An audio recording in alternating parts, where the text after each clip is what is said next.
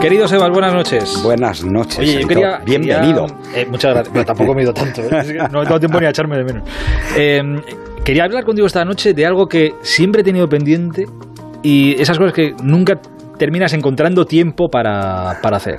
Ni más ni menos que el Camino de Santiago. ¿Tú cuántas, cuántas veces has hecho el Camino de Santiago? Bueno, le, le he hecho una vez del tirón ¿Desde dónde? desde, Roncesvalles. desde Roncesvalles a Santiago, del tirón en invierno. En un febrero, además, eh, lluvioso, nevando, salimos de, de, de Roncesvalles con medio metro de nieve y, y nevando hasta Pamplona. Lo quisimos hacer así, que lo hice con, con otros tres amigos eh, para estar más o menos solos, es decir, bu- buscar un- una parte del camino de Santiago que estuviera solo. Y yo tenía un compromiso eh, en Barcelona que me hicieron cofrade de la cofradía del Caracol. que recuerdo estaba toda la plantilla del Barça. Eh, estuvimos comiendo caracoles eh, en una mesa en el que solamente nos salvábamos Camacho y yo. Porque el resto era Guardiola, es decir, toda la plantilla del, eh. del Barça y, y nos lo pasamos muy bien. Entonces yo volví, es decir, vine a casa y volví a coger eh, la bici en el sitio que la había Ah, en dejado. bici. Sí, en 12 días. Y entonces en la mitad esa la hice solo. Y fue una auténtica experiencia. Eh, Quería preguntarte precisamente por las, por las sensaciones, porque tú, eh, en la montaña, eh, nos hablas mucho de, de la montaña y las sensaciones que se tienen en, en la montaña, a 3.000, 4.000, 5.000 metros, campamento base, etcétera, etcétera.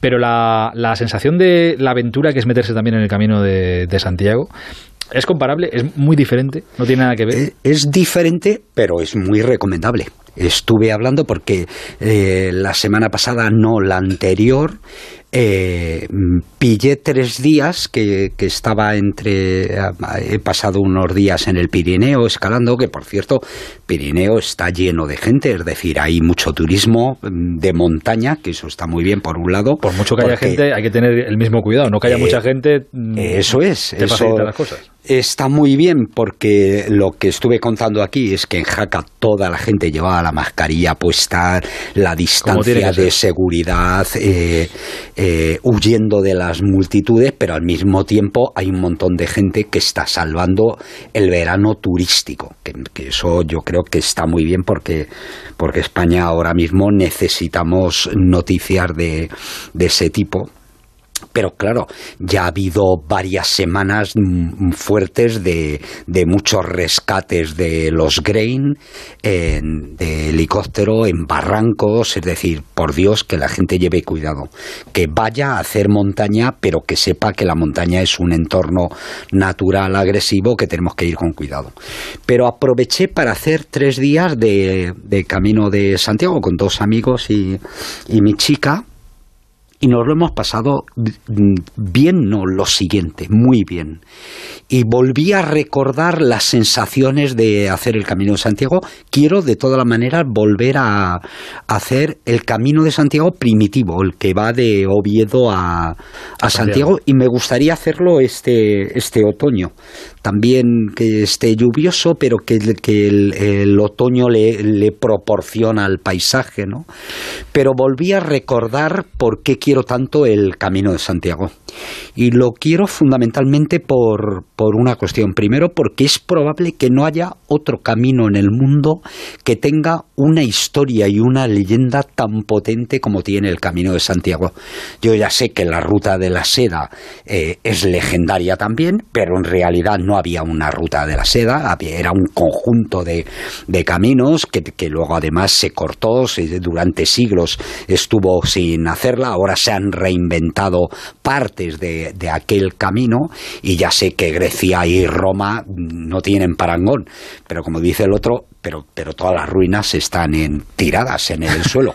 Todo tú, está va- roto. tú vas a hacer el Camino de Santiago y te encuentras lo mismo que se encontraban aquellos peregrinos de hace 1100 años. Tú entras en iglesias, en piedras, en caminos que llevan recorridos siglos por gente que pasaba por allí, las motivaciones son diferentes, pero al final hacer el Camino de Santiago, independientemente de, de si eres más o menos creyente, más o menos religioso, eres un peregrino del camino de Santiago. Yo es que con mucha gente que ha hablado, que ha hecho el camino y que lo ha disfrutado y que viene con la cara iluminada, cuando se le ilumina la cara cuando hablan del camino, no es tanto por, la, por el apartado histórico o la creencia que uno tenga, que también puede ser, sino por la, por la confraternización que todo el mundo dice que se vive en, el camino y la cantidad de gente y de experiencias y de historias que se comparten ahí. El, camino de Santiago para mí es el resumen de todos los viajes.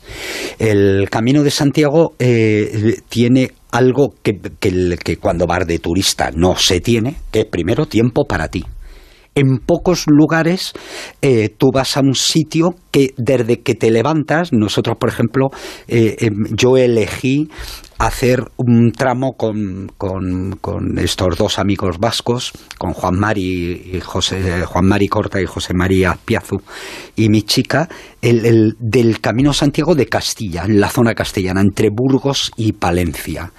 Eh, Castrojerí, Fromista, eh, Carrión de los Condes, bueno, son los, los famosos campos de Castilla. El, primero, cada uno va a su ritmo, con lo cual tienes tiempo para ti, para pensar eso que no te da la vida cotidiana. Luego ves el paisaje al, ritmo humano, no en coche, no, yendo rápido, sino viviendo el paisaje. Y luego, por último, como todos grandes viajes, tienes un apartado de mirarte a ti. Y eso no tiene que ver exactamente, te lo dice un agnóstico, ¿no? Eh, sino con, otro tipo de fe que tiene que ver con comprobar cómo la religiosidad que movía a aquellos hombres y que se hizo en piedra. Así que tú paras, el, otro día paramos, por ejemplo, en Villalcázar de Sirga, en, una iglesia que es de las más bonitas, o en Fromista, ¿no? Y abrían tarde y paramos a, desayunar porque nos habíamos levantado a las seis y, y había mm, 10, 12 peregrinos y era el cumpleaños de una inglesa, me parece que era. Y entonces se levantó y repartió entre toda la gente que estábamos muy separados en una terraza un poco de chocolate a, cada uno. Esos son los detalles del camino, de la persona que, que te indica por dónde ir, de toda la gente que te dice buen camino y en definitiva también porque esa gente que los movía la fe a, Santiago a encontrar en el sepulcro de, de, Santiago y luego el mar infinito, el finisterre de la tierra, el final de la tierra. ¿no?